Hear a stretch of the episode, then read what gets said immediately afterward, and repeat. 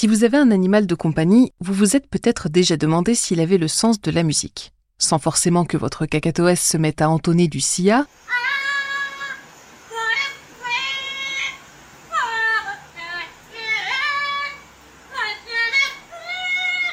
vous avez possiblement remarqué qu'il hochait la tête lorsque vous lui passiez du Drake ou du Mylène Farmer, ou bien que votre chat semblait préférer le métal symphonique à la bluegrass. Alors cette semaine, je vous propose qu'on réponde à la question Les animaux ont-ils le sens de la musique? Dans cet épisode, on va parler d'oiseaux qui ont appris à fabriquer des instruments, de papillons de nuit qui imitent les chauves-souris, d'otaries qui dansent et de musique pour singes. Avant de lancer le générique, pensez à vous abonner et n'hésitez pas à partager ce que vous avez pensé de ce podcast à la fin de l'épisode.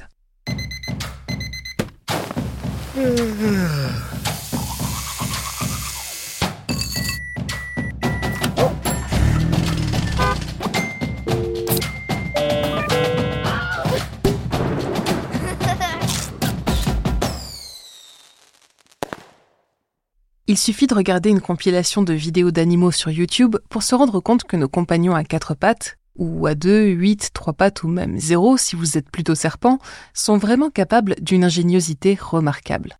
Par exemple, sur l'une d'elles, on voit un border collie réaliser des postures de yoga parfaitement synchronisées avec celles de son humaine. Dans une autre, un perroquet gris du Gabon apprend à se servir d'Alexa pour ajouter ses aliments favoris à la liste des courses.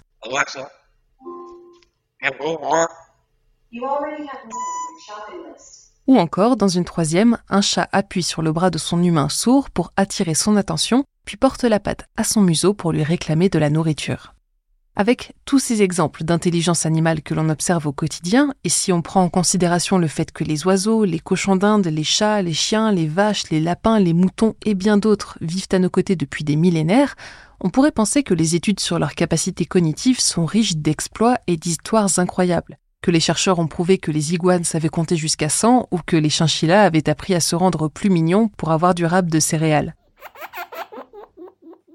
Et pourtant, le champ disciplinaire de la cognition animale est étonnamment récent. Avant le 19e siècle, qui remet la nature sur le devant de la scène, ce sont principalement les contes et les fables qui documentent les comportements étonnants des animaux. Bien sûr, on peut toujours trouver une mention à ce sujet dans une autobiographie, un extrait de journal ou dans une courte lettre envoyée à l'Académie des sciences, par exemple. Mais ce n'est vraiment qu'avec l'origine des espèces de Charles Darwin que l'être humain commence sérieusement à se demander s'il n'a pas quelque peu sous-estimé ses colocataires terrestres.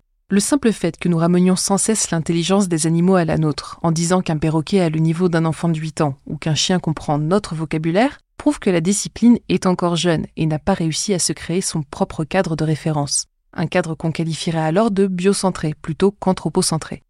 Bon, après, ceci étant dit, je ne veux pas minimiser l'avancée incroyable qui a été réalisée au cours du dernier siècle et demi. Grâce à la passion et au travail de personnes comme Jane Goodall, John Proctor, Charles Turner ou Irene Pepperberg, pour ne citer que quelques-unes de celles dont nous avons parlé dans nos podcasts, un monde fascinant s'est ouvert à nous. Un monde de faucons qui maîtrisent le feu, de pieuvres qui construisent des cités, de râteaux pnus polyglottes ou de fourmis infirmières. Il va sans dire que si vous voulez en apprendre plus, je vous renvoie vers notre excellent podcast immersif Bête de science, animé par Gabi Fabresse et Agatha Liévin-Bazin. Et tant que j'y suis, côté livre, je vous recommande À quoi pensent les animaux de Mark Hauser et Le génie des oiseaux de Jennifer Ackerman. De très bonnes lectures qui vous feront regarder et écouter le monde autrement. Alors, il vous vient peut-être une question avec tout ça. Si l'étude de l'intelligence animale est si récente, sait-on seulement quoi que ce soit concernant leur perception musicale? Eh bien, oui, sinon cet épisode serait beaucoup plus court. Mais effectivement, ce que l'on appelle la zoomusicologie, c'est-à-dire l'étude de la musicalité des sons produits par le vivant pour communiquer, est bien plus jeune que sa grande sœur. On doit ce terme au français François Bernard Mache qui publie en 1983 Musique, mythe, nature ou les dauphins d'Arion. Dans cet ouvrage, le compositeur applique ses connaissances en théorie musicale au chant des oiseaux pour démontrer que certains utilisent une structure et des techniques pas si différentes de celles que l'humain emploie dans ses propres compositions. Si l'on prend quelques-uns des exemples qu'il cite, on peut apprécier le subtil sens du rythme du bruant des roseaux. Les arpèges du troglodyte des canyons,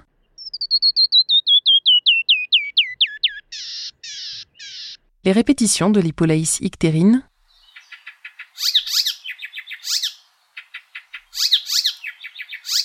Ou encore mon préféré, le chant joyeux du merle, auquel il ajoute perpétuellement de nouvelles variations et touches de créativité.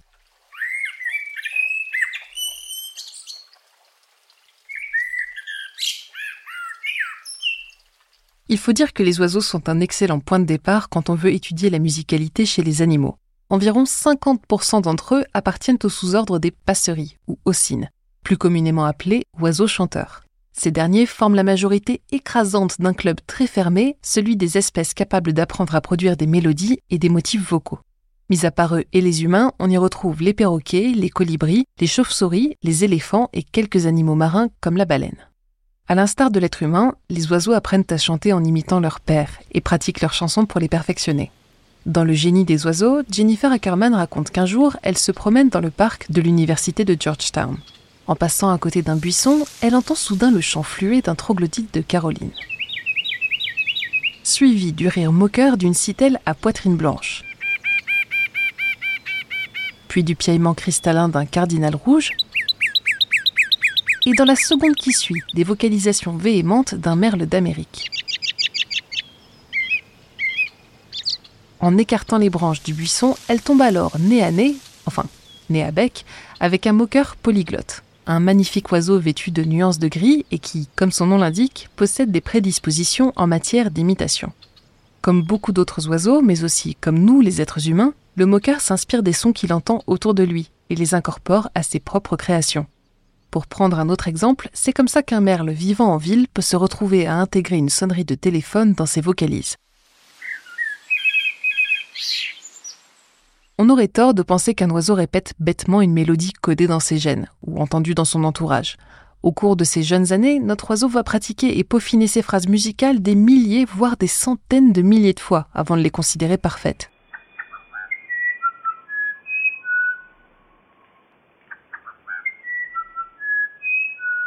Et, chose incroyable, il semblerait qu'il savoure ce genre d'exercice. Les chercheurs ont pu mesurer que son cerveau libérait de la dopamine et des opioïdes, des hormones liées au plaisir et au sentiment de récompense, lorsqu'il produisait une mesure particulièrement satisfaisante. En véritable virtuose à plumes, les oiseaux recherchent donc la perfection lorsqu'ils chantent et savent apprécier la justesse de leur propre vocalise. C'est peut-être pour ça que Mozart s'était pris d'affection pour de nombreux oiseaux, dont un étourneau sansonnet qui lui a tenu compagnie pendant trois ans. À sa mort, le compositeur lui aurait même écrit un poème émouvant en guise d'oraison funèbre.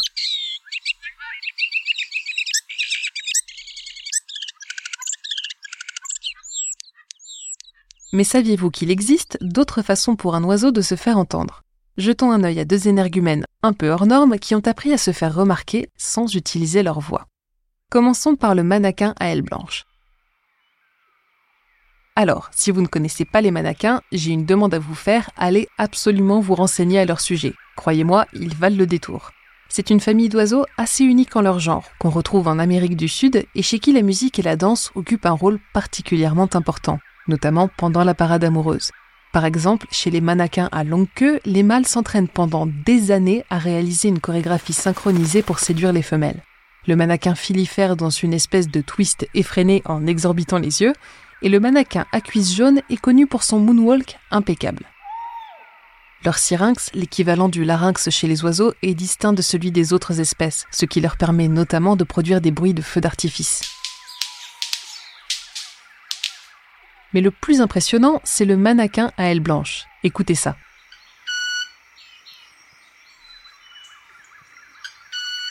Croyez-le ou non, ce son n'est pas une vocalisation. Pendant sa parade, ce petit oiseau baisse la tête, relève le derrière et dresse ses ailes au-dessus de son dos en produisant un bruit aigu. Ce mouvement ne dure qu'une seconde et il est si rapide que pendant longtemps, il a été impossible de l'observer en détail. Mais en son temps, Darwin avait déjà noté que ce bruit devait provenir des rémiges secondaires de l'oiseau, des plumes dont la forme très atypique devait les doter de propriétés acoustiques singulières. Ce n'est qu'en 2002, équipé d'une caméra haute vitesse, que le docteur Kimberly Bostwick a enfin pu faire la lumière sur ce mystère. Lorsqu'il dresse les ailes en l'air, le mannequin les fait vibrer plus d'une centaine de fois par seconde. Ce faisant, il frotte les extrémités de ses plumes les unes contre les autres et produit un son tournant autour de 1400 Hz. On appelle ça de la sonation, c'est-à-dire l'ensemble des bruits produits par les oiseaux autrement qu'avec leur syrinx. Et justement, notre deuxième oiseau en est probablement l'exemple le plus surprenant. parce que le cacatoès noir, pour sa part, a appris à se servir d'instruments.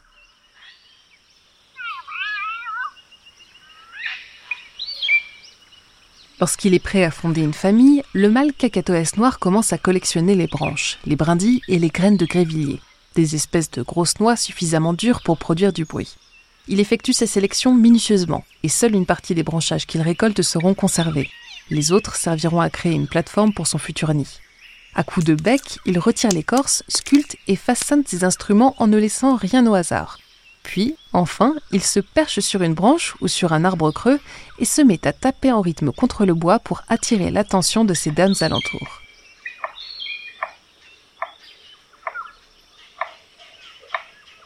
Pendant sept ans, un groupe de chercheurs a filmé des cacatoès noirs dans leur habitat naturel au nord de l'Australie.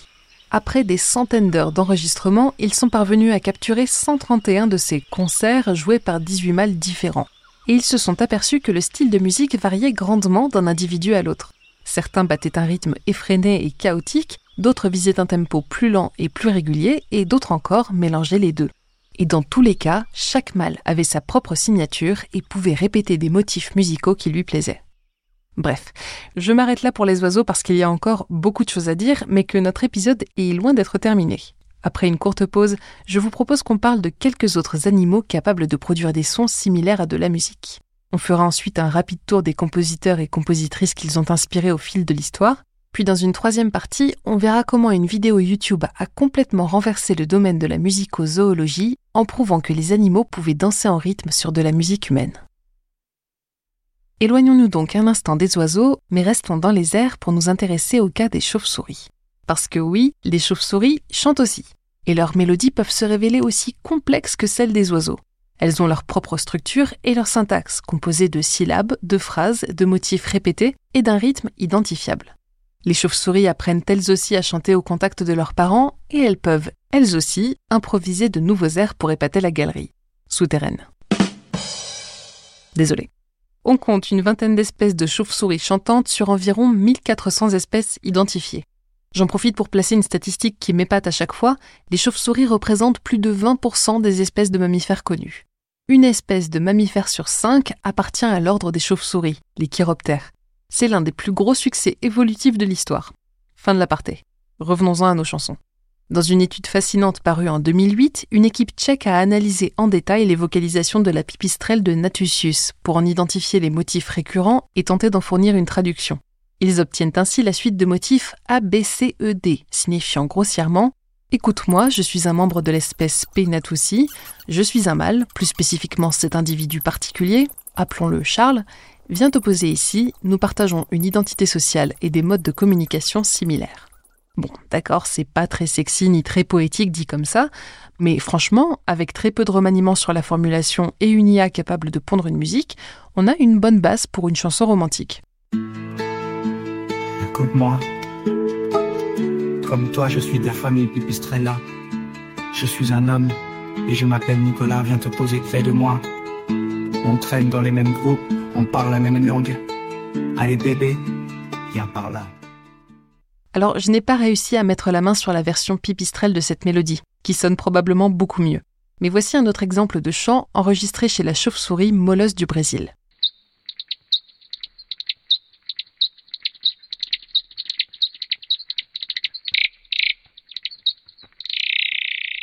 C'est plutôt joli. À noter que l'enregistrement a quand même dû être ralenti dix fois pour être moins aigu et pour rendre ces nuances plus appréciables pour nos oreilles. Tournons-nous du côté des insectes maintenant, une classe d'animaux à laquelle on ne pense pas forcément quand on parle de musique, mais qui possède pourtant un sens du rythme irréprochable. Les chercheurs ont très longtemps étudié les cigales, les grillons ou encore les criquets pour leur capacité à tenir un tempo, mais aussi pour leur aptitude à se caler sur le rythme les uns des autres. Soit ils se synchronisent pour amplifier le volume, comme cet immense groupe de sauterelles,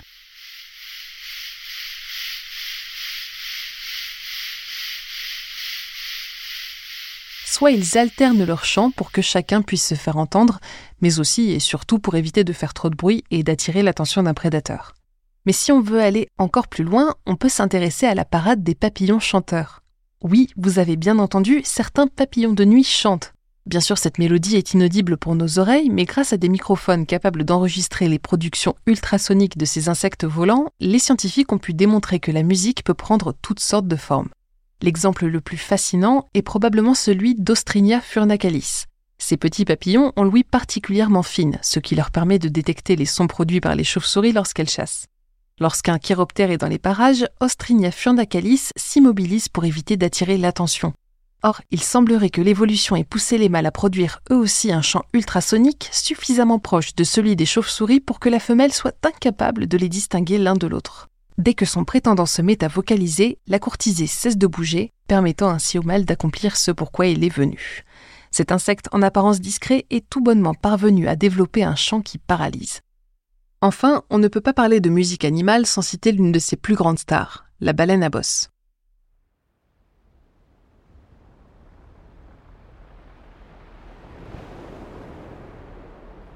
Dans les années 50, l'ingénieur militaire Frank Watlington est stationné dans les Bermudes par la Navy pour épier d'éventuels signaux en provenance de sous-marins russes. Or, il se trouve que durant certaines périodes de l'année, son sonar détecte des sons étranges, de longues plaintes mélancoliques qu'il n'a jamais entendues auparavant et qui semblent provenir des entrailles de l'océan Atlantique.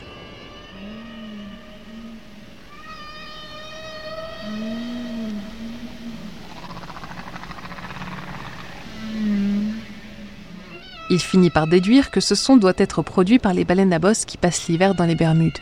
Il décide de ne pas ébruiter l'information de peur qu'elle n'attire les baleiniers dans la région, mais il met la main sur le contact de Roger Payne, le fondateur de Ocean Alliance, un organisme dédié à la protection des baleines.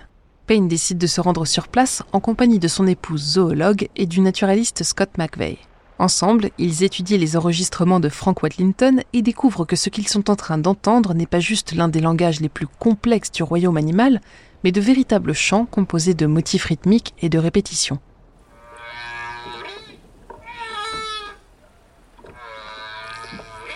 Lorsqu'elle chante, la baleine à bosse combine des phrases qu'elle répète pour former un thème, et plusieurs thèmes mis bout à bout forment une chanson qui peut durer jusqu'à 30 minutes. Les baleines situées dans une même zone géographique auront tendance à chanter la même mélodie, mais les chercheurs ont noté que celle-ci évolue au fil des années sans jamais se répéter. À ce jour, personne ne sait vraiment pourquoi les baleines à bosse, les mâles spécifiquement, chantent. Mais ce qui est sûr, c'est que leur voix semble résonner profondément avec beaucoup de monde. À tel point que lorsque Roger Payne et Frank Watlington sortiront un album intitulé Le chant des baleines en 1970, celui-ci connaîtra un succès instantané et se vendra à plus de 100 000 exemplaires. Ce n'est pas la première ni la dernière fois que le chant d'un animal inspirera des compositions musicales. Dans de nombreuses tribus à travers le monde, depuis les Kwakiutl et les Esquimaux en Amérique du Nord jusqu'aux Tongouz en Sibérie, les cris d'animaux se frayent régulièrement un chemin au sein des chansons qui les invoquent ou racontent leurs histoires. En Australie, le didgeridoo, un long tube de bois dans lequel le musicien souffle, crie et parle, permet d'incarner les figures les plus charismatiques du bestiaire du bush, comme le kookaburra ou Martin chasseur géant, un oiseau dont le rire tonitruant résonne le plus souvent au lever du soleil.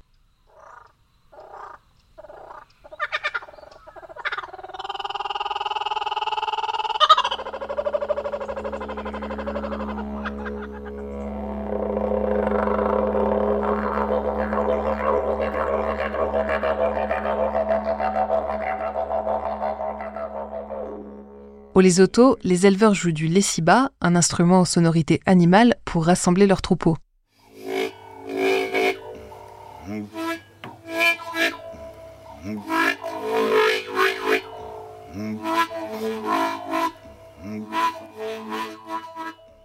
Et sans surprise, les oiseaux figurent régulièrement parmi les sources d'inspiration des compositeurs et des musiciens. Les historiens estiment que leur influence dans la musique occidentale remonte au moins au XIVe siècle, avec des compositeurs comme Jean Vaillant ou le très pertinemment nommé Pierre Passereau au XVIe siècle. D'autres animaux comme la grenouille ou le grillon bénéficient de leurs propres morceaux, mais les volatiles accaparent le devant de la scène, le rossignol devenant un modèle de virtuosité et d'improvisation jusque dans le golfe Persique. À l'époque, l'imitation de ces bruits d'animaux est plus symbolique que littérale, mais petit à petit, des motifs récurrents, comme le chant du coucou, font de plus en plus régulièrement leur apparition à l'entrée dans le XVIIe siècle. Avançons encore un peu, en saluant au passage le carnaval des animaux, le vol du bourdon et Pierre et le loup, et poussant jusqu'à la deuxième moitié du XXe siècle. C'est à cette période qu'on peut voir apparaître les premières compositions expérimentales utilisant de véritables enregistrements d'animaux.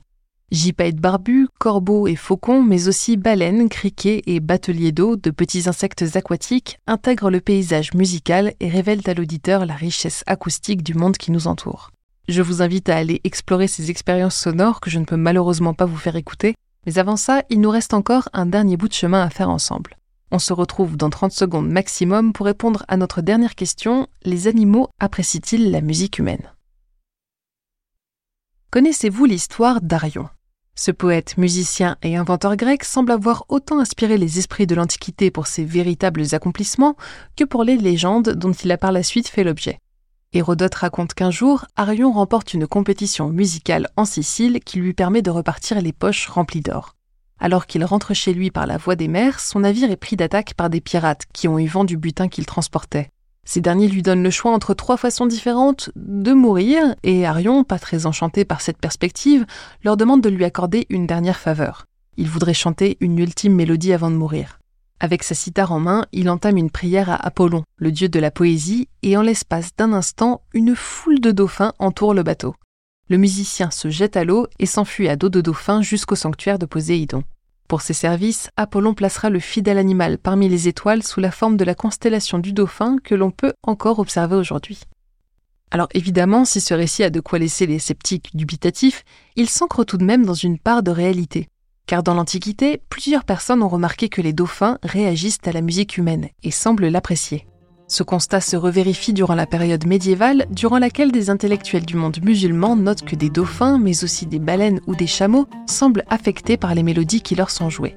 En Mongolie, les éleveurs chantent des chansons à leurs juments pour les aider à produire du lait, et à travers le monde entier, semble-t-il, on entend régulièrement parler de vaches, de cerfs ou de moutons attirés par le son de la musique. C'est pourquoi, quand on arrive dans la seconde partie du XIXe siècle, Charles Darwin n'hésite pas à avancer que de nombreux animaux partagent la même sensibilité musicale que les êtres humains. Sauf que, bon, si on devait prendre tout ce qu'il dit pour acquis, on devrait aussi accepter l'idée que, je cite, au vu des ornements hideux et de la musique tout aussi hideuse admirée par les sauvages, on peut présumer que leurs facultés esthétiques ne sont pas aussi développées que chez certains animaux, par exemple les oiseaux. Vous trouvez que ça pique? Attendez, ça continue. Bien sûr, aucun animal ne serait capable d'admirer le ciel nocturne, la beauté d'un paysage ou de la musique raffinée. Des goûts aussi élevés sont acquis à travers la culture et dépendent d'associations complexes. Les barbares et les personnes dénuées d'éducation ne sauraient en profiter. Comme quoi, Darwin n'était pas forcément progressiste sur tous les tableaux. Allez, avançons dans le temps vers des systèmes de pensée un peu moins nauséabonds. Vers la fin du XXe siècle, quelques expériences musicales sont réalisées sur des primates, sans résultat vraiment concluant. Les éléphants, les rats, les chiens, les vaches et même les buffles passent sous la loupe des chercheurs et on note que dans plusieurs cas, la musique classique semble avoir un effet apaisant. Mais la plus grande surprise va arriver par un canal complètement inattendu. En 2007, la chaîne YouTube Bird Lovers Only poste la vidéo de Snowball, un cacatoès à hub jaune en train de danser frénétiquement sur un morceau des Backstreet Boys. L'oiseau hoche la tête en rythme et bat même des pattes sur le rebord du canapé où il est perché pour marquer les temps forts. On n'a jamais vu un animal interagir aussi clairement avec de la musique humaine. La vidéo connaît un succès quasi instantané et circule à travers le monde. Si vous étiez au collège ou au lycée à ce moment-là, il y a même une bonne chance pour qu'elle soit passée sous vos yeux. Et forcément, il ne faut pas attendre longtemps pour que les scientifiques commencent à en parler. Le chercheur Anirudh Patel, un neurobiologiste qui a récemment publié un article sur le sens du rythme chez les êtres vivants, entre immédiatement en contact avec la famille d'accueil de Snowball. Afin de s'assurer que l'oiseau ne reproduit pas simplement un rythme qu'il a appris, il mène une expérience où il accélère et ralentit le tempo de la musique. Immédiatement, le cacatoès adapte sa chorégraphie. Les études cascadent alors les unes après les autres. En 2009, Adena Schachner mène une expérience similaire sur Snowball et sur Alex, un perroquet gris du Gabon talentueux dont Agatha Liévin-Bazin parle en détail dans Bête de science. Tous deux démontrent des capacités rythmiques étonnantes, renforçant l'hypothèse selon laquelle le sens du rythme pourrait être déterminé par la capacité à imiter les sons. Sauf que l'histoire ne s'arrête pas là. Car en 2013, une équipe parvient à entraîner une otarie de Californie à marquer le tempo d'un métronome. Après un peu de pratique, Ronan est capable de hocher la tête sur Boogie Wonderland avec un parfait sens du rythme et anéantit au passage la théorie de l'imitation vocale. À en croire ses entraîneurs, le sens du rythme pourrait être une habileté bien plus répandue que nous ne le pensions au sein du règne animal. Est-ce que cela voudrait dire pour autant que les animaux apprécient la musique humaine? Là-dessus, le jury délibère encore. Lorsque des musiciens de la symphonie du Colorado sont allés jouer des pièces classiques aux résidents du zoo de Denver, plusieurs des animaux ont témoigné de la curiosité, mais de là à dire qu'ils y ont pris du plaisir, ben c'est un peu compliqué. L'une des limitations de la musique humaine est qu'elle est construite spécifiquement pour nos oreilles et notre sensibilité à certaines fréquences qui ne sont pas forcément partagées par les oiseaux, les chiens ou les cétacés. Par ailleurs, il existe une multitude de genres, d'influences géographiques et d'options stylistiques qui font que certaines musiques vous plairont et d'autres non. Vous pouvez par exemple adorer le rock angolais et détester la pop sibérienne, ou même écouter en boucle le premier album d'un artiste et bouder le second. Trouver ce qui plaît exactement à un chien, plus spécifiquement à un labrador, et plus spécifiquement encore au labrador mâle de votre voisine, n'est donc pas un exercice si simple que ça. Mais ce que les études semblent tout de même suggérer, c'est que rien ne fonctionne aussi bien que la musique créée spécifiquement pour satisfaire les préférences d'une espèce. Par exemple, le compositeur David Teillet et le chercheur Charles Snowdon ont déjà connu un certain succès avec des morceaux composés pour des singes tamarins.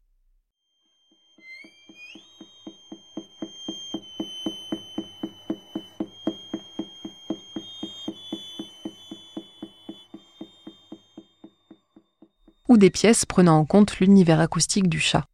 Plusieurs musiciens, comme David Rothenberg, Laurie Anderson ou Jim Nolman, dont je vous parlais dans l'épisode sur la peur, se sont fait une spécialité de jouer pour et avec les animaux, avec des résultats plus ou moins agréables pour nos oreilles, mais toujours avec un grand plaisir à ressentir cette impression d'échange avec la nature. Se demander si les animaux aiment la musique, c'est peut-être au final essayer de trouver un langage commun avec eux, un langage fait d'émerveillement et d'émotions qui se passent de mots. Les recherches sur ce sujet sont encore jeunes et qui sait, peut-être ouvriront-elles la porte à des formes inédites de communication entre espèces. Mais en attendant d'y arriver, je suis très curieuse d'entendre vos histoires. Vos compagnons à fourrure, à plumes ou à écailles ont-ils déjà réagi à la musique que vous écoutiez? Sont-ils plus attentifs ou plus calmes lorsqu'ils vous écoutent chanter? Dites-moi tout en commentaire et si j'ai suffisamment de retours, je ferai peut-être un épisode séparé pour en parler. Si vous avez d'autres remarques ou des questions à poser, envoyez-les-moi sur Spotify, Apple Podcast, Podchaser ou via les réseaux sociaux de Futura. Pour aider le podcast à se faire connaître et à grandir, pensez à lui laisser une note, à vous y abonner et à le partager autour de vous. Et si vous connaissiez une personne sourde ou malentendante à qui ce podcast pourrait plaire, n'hésitez pas à le lui recommander. Des transcriptions détaillées sont fournies en description pour que tout le monde puisse en profiter. On se retrouve dans deux semaines et d'ici là, écoutez le monde autrement. C'est le moment du fun fact bonus pour les personnes qui ont écouté cet épisode jusqu'au bout. Dans une étude de 2013, des chercheurs japonais ont joué des morceaux de Bach et de Stravinsky à quatre poissons rouges. Leurs résultats révèlent que même si les poissons n'avaient pas de préférence particulière pour l'un ou l'autre des compositeurs, ils étaient capables de faire la différence entre la toccata et fugue en ré mineur et le sacre du printemps. La preuve que les poissons rouges ne méritent pas leur réputation d'amnésique.